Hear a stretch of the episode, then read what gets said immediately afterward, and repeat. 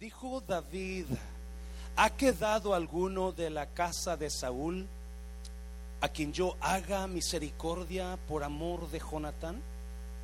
Y había un siervo de la casa de Saúl que se llamaba Siba, al cual llamaron para que viniese a David. Y el rey le dijo, ¿eres tú Siba? Y él respondió, tu siervo. El rey le dijo, ¿no ha quedado nadie? ¿De quién? De la casa de Saúl, a quien haga yo misericordia de Dios. Y Siba respondió al rey, aún ha quedado un hijo de Jonatán. ¿Cómo? ¿Estás aquí, iglesia? ¿Estás leyendo conmigo? Lisiado de los pies. Aún ha quedado uno, pero ese es como si no existiera porque está lisiado. Su nombre, de sus pies. Entonces el rey le preguntó, ¿dónde está? Y Siba respondió al rey, he aquí, está, ¿dónde? En casa de Maquir, hijo de Amiel, en Lodebar. Diga Lodebar conmigo. Lodebar. Versículo 5. Entonces envió el rey David y le trajo de la casa de Maquir, hijo de Amiel, de Lodebar. Y vino Mefiboset, hijo de Jonatán, hijo de Saúl, a David, y se postró sobre su rostro e hizo reverencia. Y dijo David, Mefiboset. Y él respondió, he aquí tu siervo. Y le dijo David, no tengas miedo, porque yo a la verdad haré contigo misericordia por amor de Jonatán tu padre. Y te devolveré todas las tierras de Saúl tu padre. Y te y tú comerás siempre a mi mesa. Y él inclinándose dijo, ¿quién es tu siervo? Para que mires a un perro muerto como yo. Vamos a orar, Padre. Bendigo tu palabra en esta mañana. Espíritu Santo, toma este tiempo que nos queda y usa estas palabras que van a salir de mis labios de acuerdo a la necesidad de personas aquí presentes. De acuerdo a nuestra necesidad, opera en este lugar, en esta mañana, Espíritu de Dios.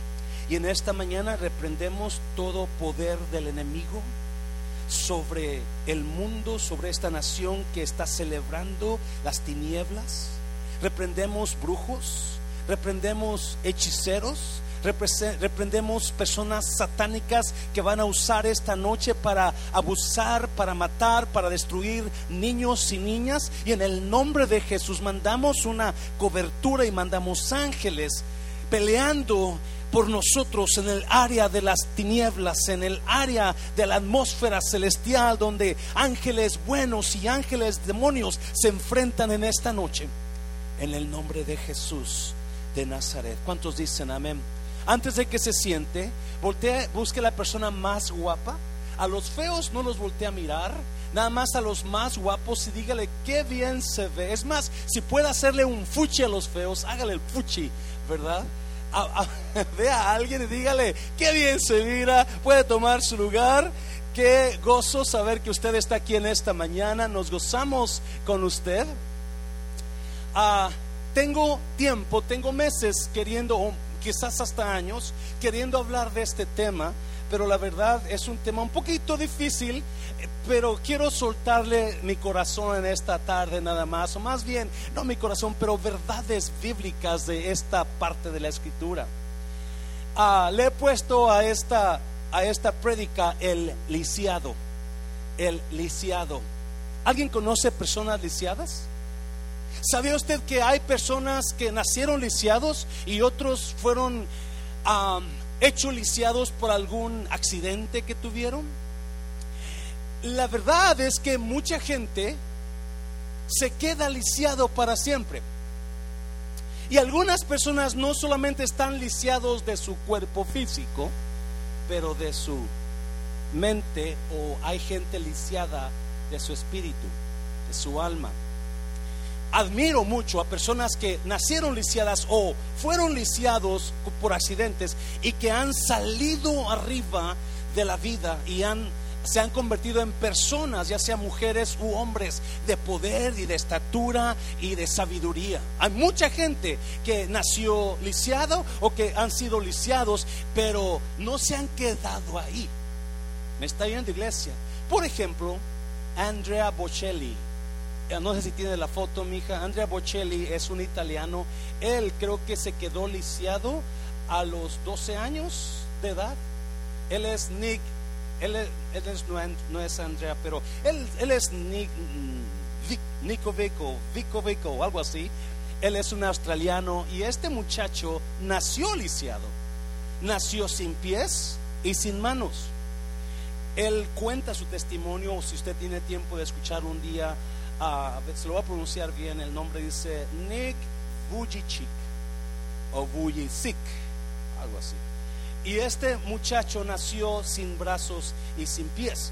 Desde niño fue, fue muy atacado por los compañeros de escuela porque obviamente le decían el lisiado. Ah, ¿Está aquí todavía?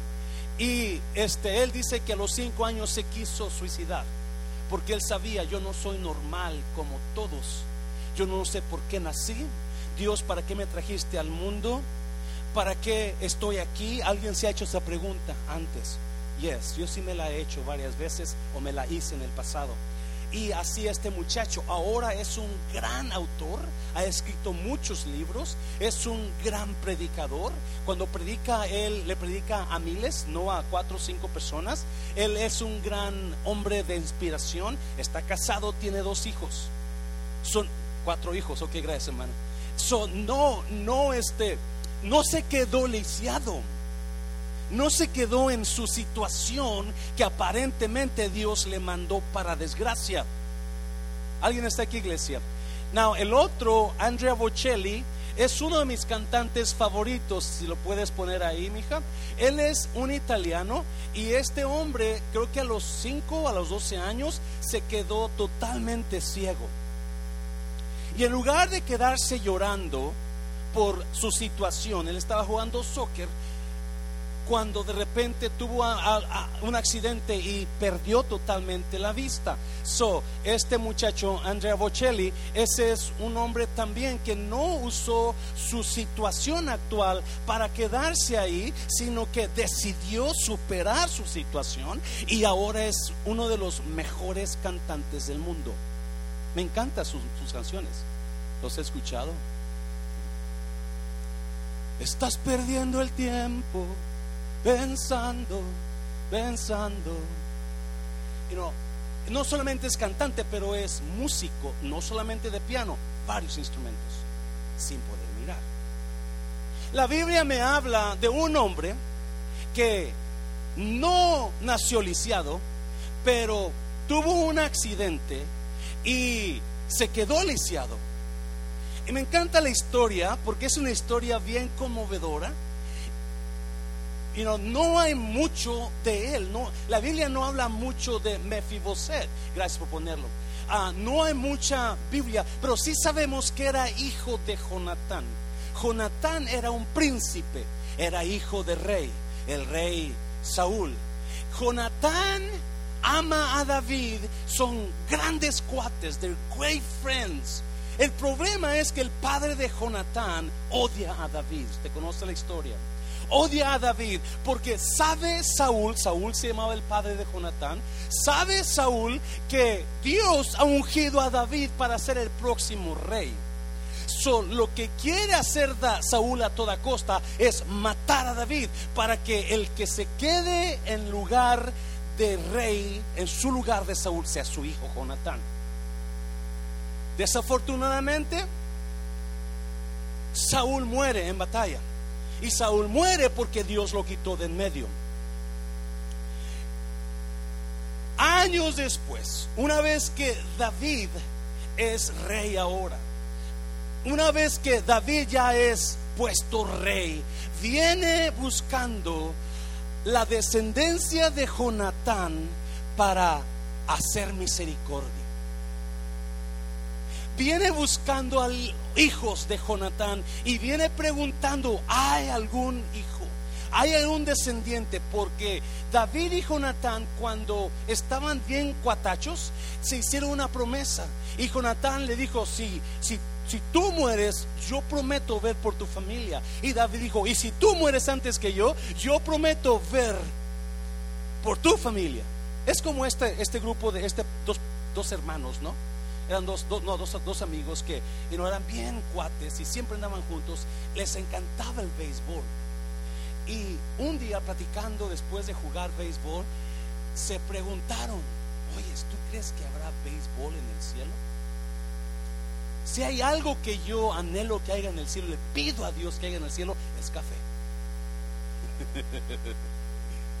Dios que haya café en el cielo, por favor. Y dijeron, ¿tú crees que haya béisbol en el cielo? No lo sé. Pero vamos a hacer una cosa. El que se muera primero, vienes a decirle al otro, a decirle al otro, si hay, si hay, si hay béisbol en el cielo. Hecho. Chócala. ¿No? Pues se muere uno y al, a los días viene.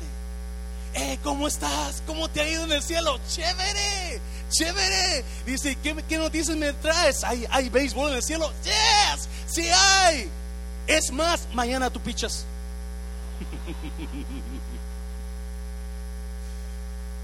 So Jonatán y David se ponen, se ponen, hacen un pacto y dice, si tú te mueres primero, yo voy a cuidar de tu familia.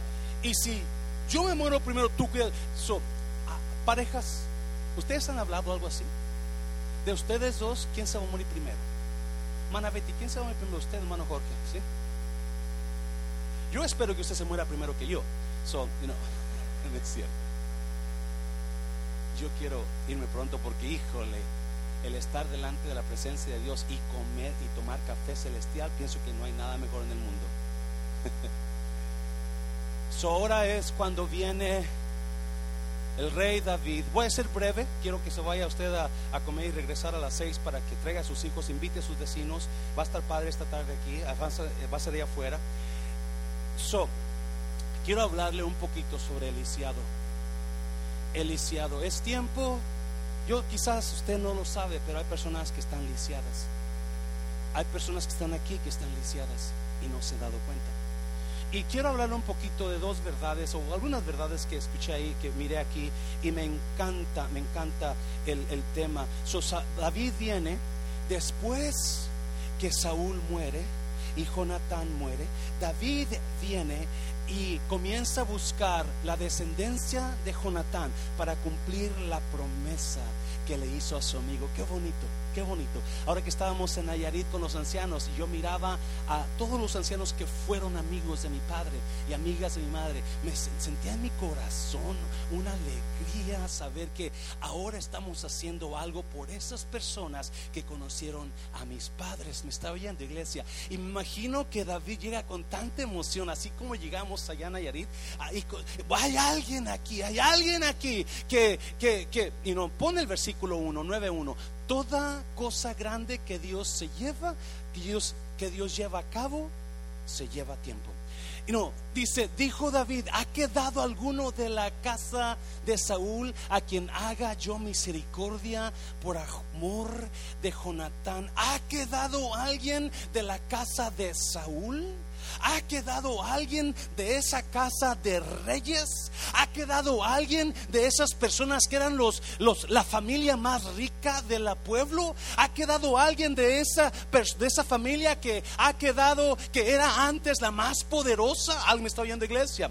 So, so, David viene después, escuchen, después de 15 años que, que, que, que él fue ungido como rey por por el, profeta Samuel, Dios a, a David como rey, pero no fue rey inmediatamente sino que pasaron 15 largos años para que pudiera David tomar el lugar que le correspondía. Alguien me está oyendo, iglesia. Solo le voy a decir una verdad y ahí lo miro ahorita. toda cosa grande que Dios hace siempre se lleva tiempo. Apunte eso, por favor, porque ahorita vamos a dar. Toda cosa grande que Dios hace no va a pasar de la noche a la mañana. ¿me está? Toda cosa grande que Dios hace se lleva tiempo. David era un jovencito de 14, 15 años cuando fue ungido, pero pasan muchos años, pasan 15 años antes de que sea el rey. Porque para que, para que Dios haga lo grande en usted, se va a llevar tiempo. Alguien me está oyendo. Sí, muchos matrimonios, dáselo fuerte, dáselo fuerte. No, no entendemos eso. Muchos matrimonios están batallando, apenas tienen dos años de casados, pero no se dan cuenta. Porque lo grande de Dios se lleva tiempo en Dios. Si usted está desanimado porque tiene un año de casado, un año de, de novio, apenas comenzó y apenas tiene cinco o seis años, acuérdese, nada va a pasar de la noche a la mañana. Si todo lo que Dios hace en grande lo va a tomar tiempo. Muchas cosas tienen que pasar para que Dios cumpla su promesa sobre usted. Y aunque David era ungido, no había tomado el lugar de Saúl porque Saúl tenía que morir para poder tomar el lugar. Oh my God. Ah, muchas cosas tienen que pasar para que esa cosita pequeñita crezca. Muchas cosas tienen que tomar su lugar antes de que Dios lo engrandezca a usted. ¿Alguien me está oyendo, iglesia? Y en el caso de David, David tenía que esperar hasta que Saúl muriera para poder tomar el lugar de él. Si no se me desespere, porque si Dios tiene algo grande para usted, las cosas grandes de Dios se toma tiempo. Y no solamente eso, escuche bien, en el caso de David, Saúl tenía que morir. Algunos de ustedes, Dios no los ha llevado, es muy importante esto, Dios no los ha elevado porque algo en usted necesita que Alguien me está oyendo, iglesia. No, no, no, no. Eso está bueno. Si no escucha nada más, agarre esto. Si Dios, si usted quiere elevación en Dios, entonces algo tiene que morir en mí para que Dios me lleve a ese otro nivel. Me está oyendo, iglesia. Y si mientras yo no entienda que algo tiene que morir en mí para que Dios me lleve a este lugar, me voy a quedar igual más tiempo hasta que algo muera hay alguien de la casa de Saúl, porque Saúl está muerto.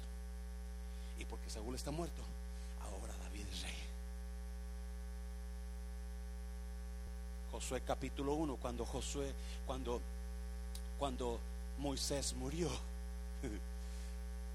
Dios le habla a Josué y le dice, mi siervo Moisés ha, mi siervo Moisés ha, diga conmigo muerto muerto. Levántate tú pues y toma su lugar. Porque muchas cosas en nosotros están deteniendo mi elevación en Dios. Y mientras usted no entienda eso, mientras no entendamos que algo tiene que morir en mí para que Dios comience a elevarme a donde yo quiero llevar. Algunos de nosotros tenemos actitudes que Dios dice, ah, ah, tienes que matarla. Ah, a veces tenemos una boca, ah, ah, tienes que hacer morir esa boca. Ah, porque mientras no hagas morir eso en ti, no te voy a poder elevar. So acuérdese de eso. Cuando usted quiera posición en Dios, necesito morir en mí. oh para que Cristo fuera exaltado, tuvo que pasar por la tumba. ¿Alguien está entendiendo esto? Y ahora por fin Saúl ha muerto. Ahora por fin Saúl se petateó. Y ahora David es rey. Pasaron 15 largos años. No, no pasó David los 15 años en el seminario. ¿Alguien me está viendo? No los pasó estudiando Biblia. ¿Y ahora qué quiere decir? ¿Y qué decir esto? ¿Y, a ver, ¿qué quiere esto? No, no, los pasó huyendo de Saúl que lo andaba persiguiendo. Es más, la Biblia enseña que llegó un momento donde David dijo, ¿de qué sirve? Me va a matar Saúl. Un día me va a encontrar y me va a matar. Alguien está oyendo iglesia. A veces muchos de nosotros nos desilusionamos, nos aguitamos por lo largo que se está tomando el tiempo. Dios, tú prometiste que ibas a cambiar a esta mujer y mírala cómo sigue. Las víboras que salen de su boca todavía. lo grande de Dios se lleva tiempo. Estaba leyendo que los champiñones, champiñones, los champiñones solamente necesitan unas cuantas horas para crecer.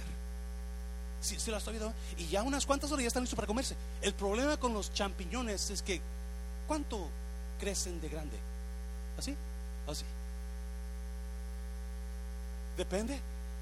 ¿Usted ha visto un champiñón de un pie de grande? Pero si usted mira el roble, dicen que los robles duran de 30 a 40 años para crecer. 30 a 40. Alguien está oyendo esto, iglesia. Usted que está desesperanzado, aguitado, porque se ha llevado tiempo para que Dios lo ponga ahí, para que Dios haga esa, ese milagro. Escúcheme este, el roble dura 30, 40 años para crecer. 30, 40 años.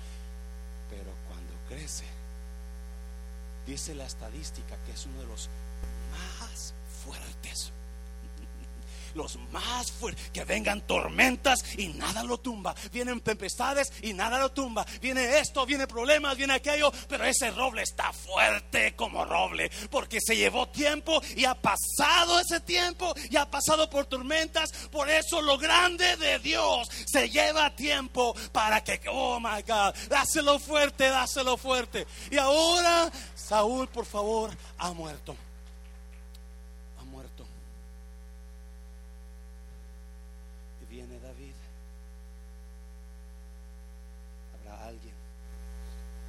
Versículo 2, versículo 2. Ah, 2, el, 2, mi hijo, vete para allá, por favor. Ahorita vamos para ese versículo. 9, 2. Y había un siervo de la casa de Saúl que se llamaba Siba, al cual llamaron para que viniese a David. Y el rey le dijo, ¿eres tú Siba? Y él respondió, tu siervo. Versículo 5, a 3, perdón. El rey le dijo, no ha quedado nadie de la casa de Saúl, a quien haga yo misericordia de Dios. Y Siba respondió al rey, aún ha quedado un hijo de Jonatán, lisiado de los pies. ¿Habrá alguien de la casa de Saúl a quien haga yo misericordia? No, note esto. La casa de Saúl estaba destruida. La casa de David estaba levantándose. Se lo voy a repetir. La casa de Saúl, uno a uno, fue muriendo. La casa de David poco a poco iba creciendo. Porque Dios bendice las casas. Se lo voy a repetir. Dios bendice mi casa Dios bendice hogares. La casa de Saúl está decayendo, todos los hijos están muriendo. La casa de David está creciendo, todos sus hijos están tomando lugares de prominencia. ¿Alguien me está oyendo? Entienda esto, papá, mamá. Si algo está mal en su casa, la bendición de Dios está en su casa o la... ¡Wow! ¿Cómo están mis hijos? Ah, oh my God. ¿Cómo están mis hijos? Porque Dios bendice casas. Dios bendice casas. Y muchas veces queremos mandar a los hijos a la iglesia. Vete con los jóvenes. Pero usted nunca pisa un pie en la casa de Dios. Nunca se viene a escuchar palabras. Ah, ¿Está fuerte esto, iglesia? No, quiero de que entienda esto. Dios bendice hogares. Todo el hogar es bendecido cuando alguien, el papá, mamá, están buscando. Proverbios capítulo 3. Mira, busca Proverbios ahí, te lo voy a. Está, está, Proverbios capítulo 3 para que lo mires y lo, lo leas con tus propios ojos, porque me encanta Proverbios 3, 33. Si lo puedes poner ahí, please. Did I send it to you? I think I did. I did. Ah, se lo voy a yo a leer mientras lo encuentro, muchachos. Se lo voy a leer. Dice Proverbios 3:33 la maldición del Señor, la maldición del Señor, ¿qué? Cae sobre la casa de los que, de los malvados, pero su bendición está sobre el hogar de los justos. Oh my God, oh my God. Revelación de Dios. La maldición de Dios está sobre la gente que no anda haciendo cosas buenas. Me está viendo, iglesia. La maldición está, jovencito, jovencita. Tú quieres planes de Dios para tu vida. Asegúrate que la bendición de Dios está sobre tu casa. Me está viendo. Asegúrate que ese muchacho con el que estás saliendo es temeroso de Dios. No anda en mentiras, no anda engañándote. Asegúrate, esa jovencita no anda por ahí. ¿Me entiendes? Porque la bendición del Señor va a estar sobre la casa de los benditos de Dios. Oh, la bendición de Dios está sobre los que le buscan, pero la maldición sobre la casa. No voltee ni levante la mano, pero ¿cuántos conocen familias que están totalmente destruidas? Le tengo nuevas la maldición de Dios hoy puede dejar su casa y convertirse en una casa llena de la bendición. Dáselo fuerte, dáselo fuerte. Oh my God, ¿por con qué razón mi casa está mal? Porque hay maldición, no hay bendición. Oh my God, y si yo voy a buscar la bendición de Dios, voy a buscarla para que mis hijos, mis nietos sean bendecidos por la casa mía. era un justo, dice capítulo 6 de Génesis. todo mundo era malvado, perverso, capítulo 6. Solo había un hombre justo. Un hombre. Vaya Génesis cuando tenga chance, míralo. Y dice que ese era Noé. Y Dios le dijo a Noé, solamente tú eres la única persona que encuentro justa. Haz un arca porque voy a destruir la tierra con un diluvio.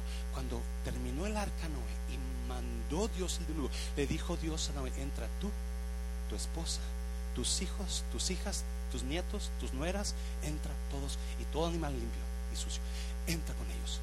Aunque la bendición o la justicia era un hombre, pero por la justicia de ese hombre, ahora Dios está bendiciendo. Toda la casa me está oyendo. ¿Cuántos benditos de Dios hay aquí en esta tarde? Yes, gózate iglesia porque hay bendición de Dios sobre tu casa. Y si usted piensa que no hay bendición, hoy puede irse con la bendición de Dios sobre usted.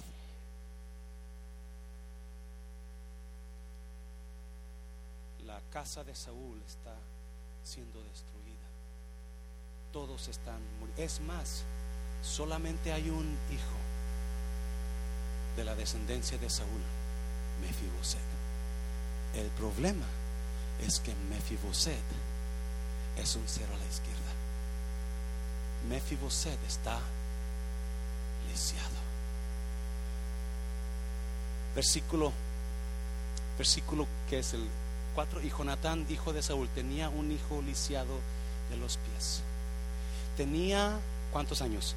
cinco años de edad, cuando llegó de Jezreel la noticia de la muerte de Saúl y Jonatán, Saúl el rey, Jonatán el príncipe, el hijo, y Mefiboset el futuro rey.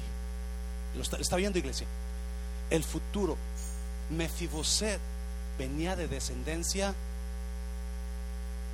gracias, real. Alguien me está oyendo, iglesia. Mefiboset venía de descendencia real estaba lisiado. ¿Cómo quedó lisiado? Mire, tenía cinco años de edad cuando llegó de Jeré la noticia de la muerte de Saúl y de Jonatán. Y su nodriza le tomó su nana, lo tomó y huyó. Y mientras iba huyendo apresuradamente, ¿qué pasó? Se le cayó el niño y quedó cojo. Su nombre era oh, qué desgracia. Oh my God. Es Mefiboset no nació lisiado. Mefiboset nació normal, como usted y como yo. Él era un un hijo de príncipe. Él un día iba a ser un rey. My God, me está oyendo iglesia. Él un día iba a ser el rey futuro de Israel. Cinco años y con seguro su padre Jonatán ya le está enseñando los pleitos. Tienes que, tú seas el rey, ah, Mefiboset, tú tienes que saber cómo pelear. Y mira, comienza esta esta, esta, esta es, es- espada. Pienso que compraba espadas de, de, de- chiquito, de, you know, para niño, de plástico. Ahora que fuimos a Matehuala, le digo a, Daniel, quiero comprarle algo a tus hijos. ¿Qué le compro? Dice, Lucas una pistola. What? Le gustan las pistolas. Ok. Y so, así Jonatán, y, no, y estaba, y cuando vengo y se la doy a- a Lucas, le pregunto, ¿te gustó tu, tu pistola? No, no, yo quiero una buena, una real. What the heck? Whoa. So, so, you know, Pienso que Jonatán agarraba a su, a su hijo, así se pelea, mira, y la flecha así se tira, y lo, lo estaba, he was grooming the next king, estaba entrenando al próximo rey. Y pienso que la, eh, la esposa de Jonatán tenía mucha esperanza. Oh my God, el próximo rey, tu hijo, nuestro hijo va a ser el rey. ¿Alguien, ¿Alguien sabe lo que estoy hablando? Cuando usted sabe que su hija o su hijo están estudiando y están preparando para hacer algo, usted su corazón y su cabezota, así, ¿verdad? Así Jonatán, he was so happy, he was so excited, he was so proud of his son. So he would groom his son to be the next king. Pero un día, en la guerra, Saúl y Jonatán, su padre, de, mueren. Y viene un, viene un mensajero y le dice a la familia de Jonatán, Saúl el rey ha muerto y también murió el hijo de, ah, de Saúl que es Jonatán. Y cuando escuchan eso, todos agarran sus cosas porque cuando mataban al rey, mataban a toda la familia. Y, y agarra, vamos a huir. Y agarra a la nodriza, la ama de, de los niños de casa. Agarra a Mefiboset. Y por ir corriendo, ¡pum! Se le cae. Cayó de una manera que quedó lisiado. Quedó lisiado porque alguien lo soltó. Quedó lisiado porque alguien lo dejó caer. Alguien dejó caer a Mefiboset y lo lició.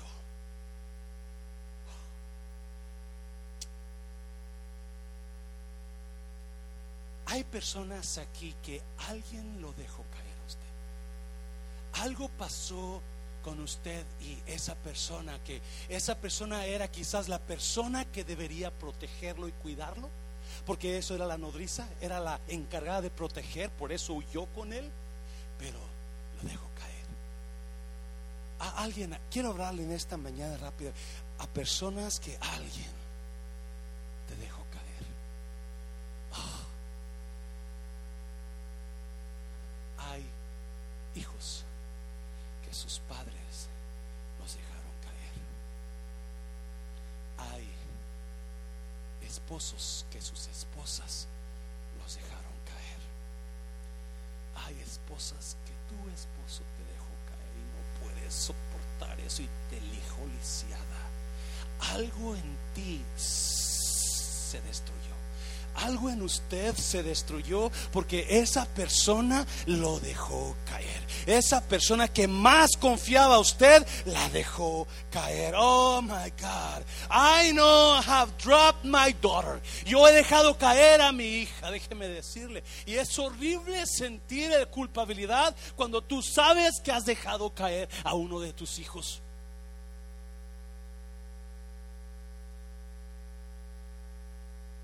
Así estaba mi Mefiboset.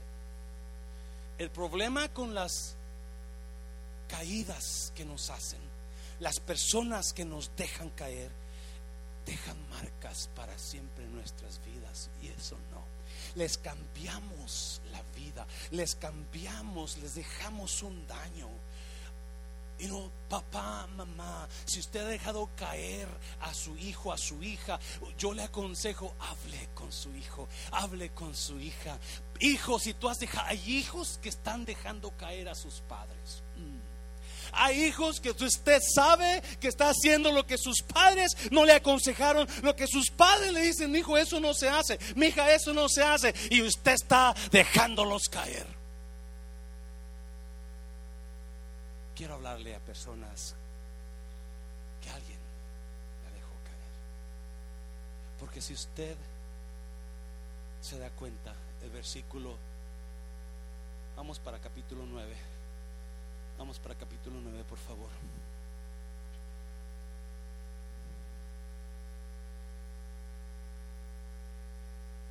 Versículo 3. El rey le dijo, no ha quedado nadie de la casa de Saúl a quien haga yo misericordia de Dios. Y Siba respondió al rey, aún ha quedado un hijo de Jonatán, lisiado de los pies. Mire cuatro.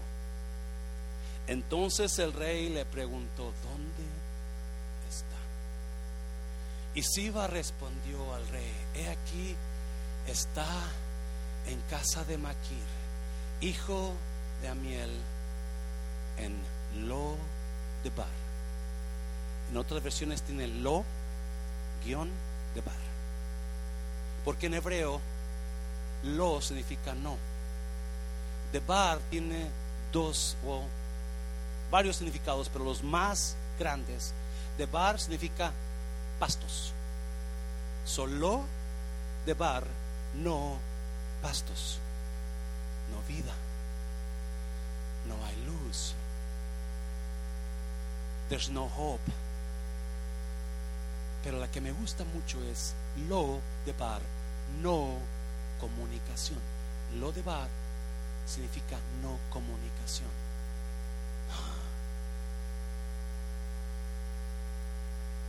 ¿Dónde está el lo de bar? ¿Dónde está eso? Donde no hay ninguna comunicación. No hay nada allá, se sabe está solo, está abandonado, está muy apartado. Lo de Bar, nadie sabe nada de ahí. Porque hay veces que la vida te deja caer tan fuerte que te deja lisiado. Y tan lisiado estás que te refugias en el lo de bar, el silencio. Alguien me está oyendo no puedes decirlo. Because if you say it, it's hurt. No puedes decirle a nadie porque no te van a entender. Y mejor te metes en lo de bar. Te metes en lo de bar porque si sabes que tu esposa se da cuenta de eso, va a haber pleito seguro o divorcio. Eso te quedas callado no puede, te metes en lo de bar porque alguien te dejó caer y sabes que si tu esposo se da cuenta, te va a dejar. You know that if you say something is going to happen, so you go to lo de bar and stay there. Te quedas en lo de bar porque es el lugar del silencio. Mm. El lugar donde todos te olvidaron. Estás abandonado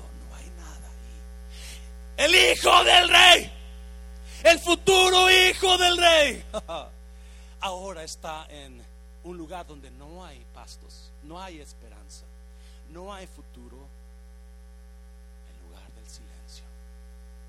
Yo no sé qué lo motivó a Mefiboset a huir a lo de Bar, pero esa es una historia de la vida del ser humano. Siempre que quedamos lisiados de algo, usualmente nos metemos a lo de bar. Usualmente nos escondemos donde nadie me vea, nadie me escuche. alguien está aquí en esta, en esta mañana. Y quiero hablarte a ti que ibas a ser rey, pero ahora estás lisiado. Uh, Ibas a ser quizás doctor, pero alguien te tumbó. Ibas a ser un pastor, pero alguien te, alguien te dejó caer. Ibas a tener un buen esposo, pero ese buen te dejó caer. Ibas a ser feliz con tu esposa, pero esa mujer te dejó caer. Qué tristeza es vivir en lo de bar, porque alguien te dejó caer.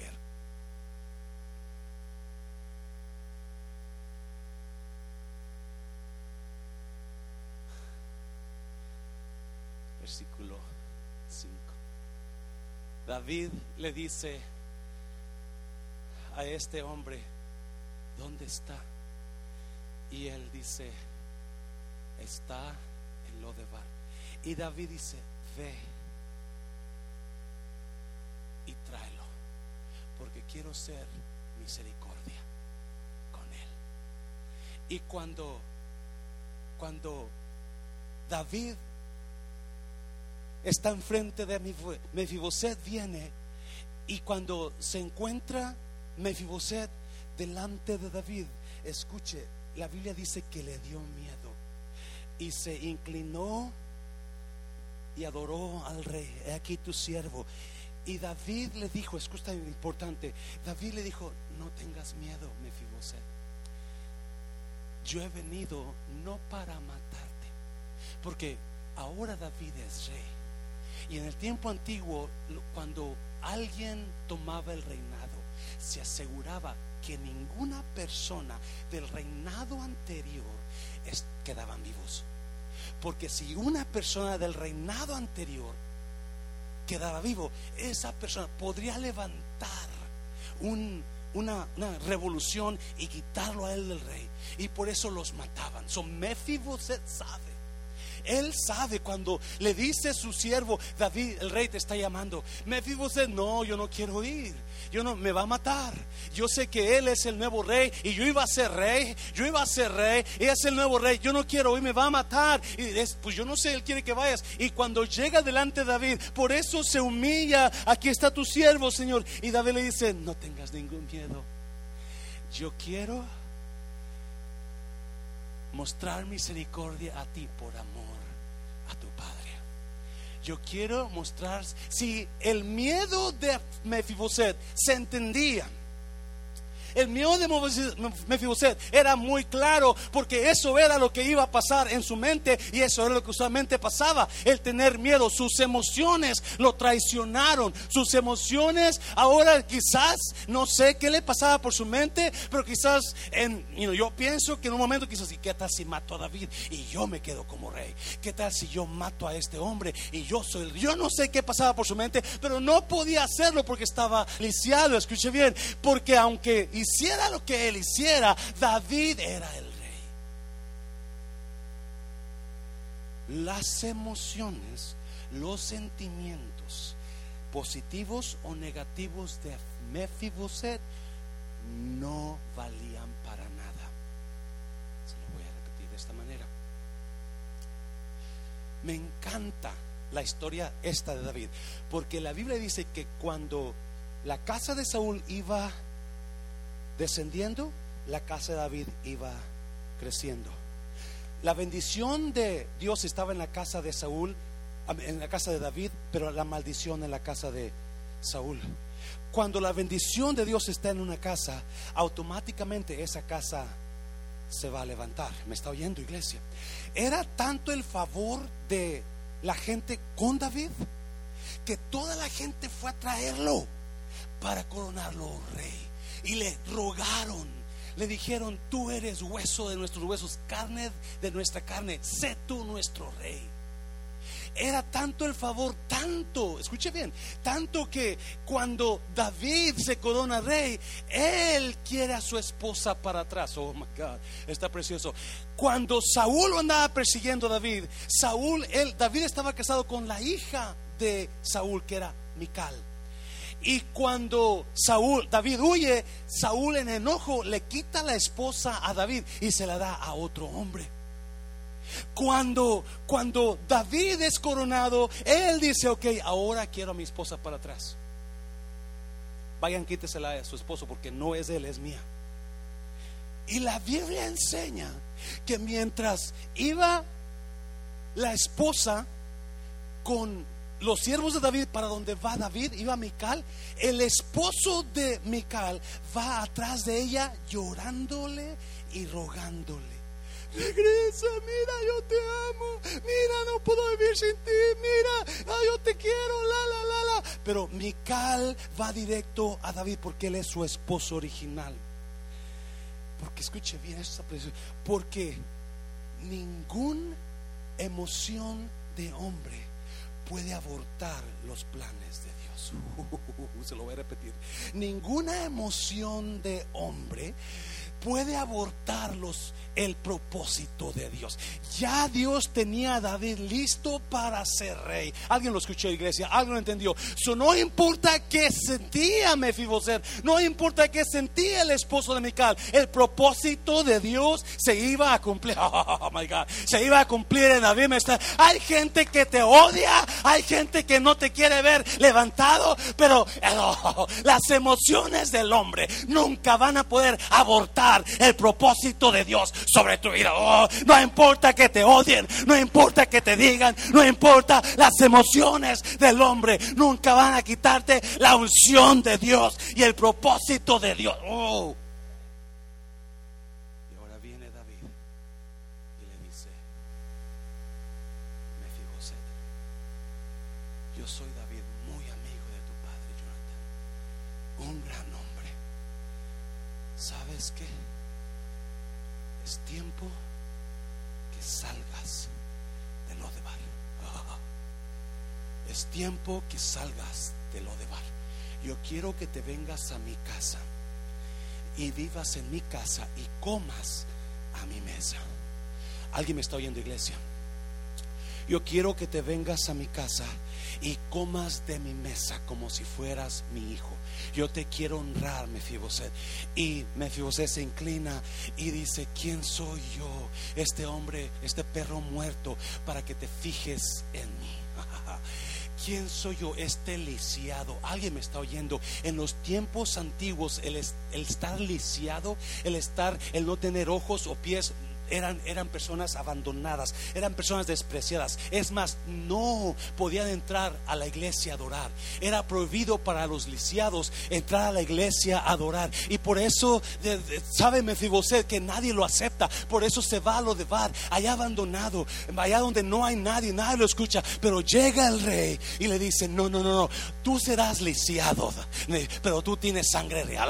oh my God, tú serás lisiado, pero tienes sangre real. Uh, oh my God, my God. No, no, yo sé que no la agarró, yo sé que no la agarró. Porque hay gente lisiada aquí. ¿Y sabes cuál es tu lisiadura? Las drogas, esa es tu lisiadura. Y no te das cuenta. Y hoy Dios te dice, oh, es tiempo que salgas de, de, de, lo de bar. Porque aunque estás lisiado en drogas, tú tienes sangre real, tú tienes valor. Oh, yo sé que usted no entiende. Oh, sí, la lisiadura que usted tiene es el alcohol. Y usted no se da cuenta que está lisiado viviendo en lo de bar. Y Dios te dice, aunque tú eres alcohólico, eres borracho, tú tienes valor. Tú tienes valor. Y yo quiero que comas. Y Dios le dice, yo quiero que comas a mi mesa. Hay personas que han cometido errores donde toda la gente te apunta y te ha lisiado, te dejaron caer. Y Dios te dice, aunque estás lisiada, tú tienes sangre. Oh, Mefiboset, dáselo fuerte, dáselo. Mefiboset estaba en la mesa sentado y, y sí tenía lisiado de los pies, pero en la mesa se miraba como un hijo del rey, porque delante de él, en él había sangre real. Oh, si me hacen un examen de sangre, un DNA, mi DNA iba a decir, este muchacho tiene sangre real. No importa cuántos defectos tengas, porque esos son lisiaduras en ti, pero tú tienes, oh my God. Uh, dáselo fuerte, dáselo fuerte.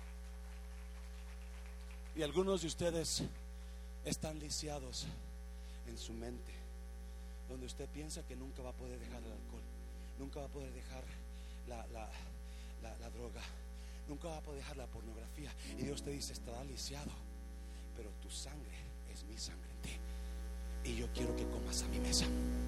Yo quiero que vengas a mi mesa. Yo quiero sacarte de lo de bar, del lugar de no comunicación el lugar de silencio. donde no hay vida, no hay pastos. Hay mucha gente lisiada que está viviendo ahí y no hay futuro para usted. Usted sabe que no hay futuro, pero por su lisiadura no se atreve a salir. Errores que cometiste donde te dejaron caer. Podrías haber sido una gran persona con un gran futuro, un gran deportista, una gran doctora, una gran maestra, pero alguien te dejó caer. Alguien te dejó caer tenía como 12 años, vino un, un muchacho que estaba estudiando en el tecnológico de Tepic Nayarit y le dijo a mi padre, yo miro potencial en José Luis, si quieres yo te ayudo Julio para que, para que le des estudio, porque un día puede ser grande. Y mi padre contestó, no, porque no quiero que un día te jactes que él es algo por ti. Me dejó caer, porque alguien nos ha dejado caer. Alguien en la vida nos ha soltado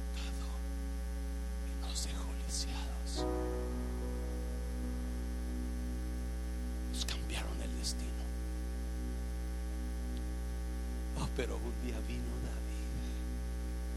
Habrá alguien. Habrá alguien.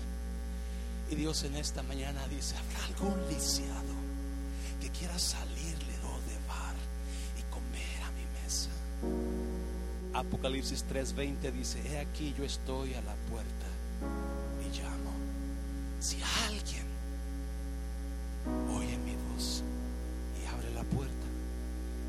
yo me sentaré a la mesa con Él, cenaré con Él y Él conmigo. Dios no ve tu lisiadura, ve la sangre en ti, ve tu posición, no tu situación. Mucha gente ve nuestra situación y asumen lo peor y nos dejan caer una y otra vez, pero no Dios. Alguien que quiera escuchar mi voz. Si alguien escucha y abre la puerta, yo entraré a él, cenaré con él, me voy a sentar a la mesa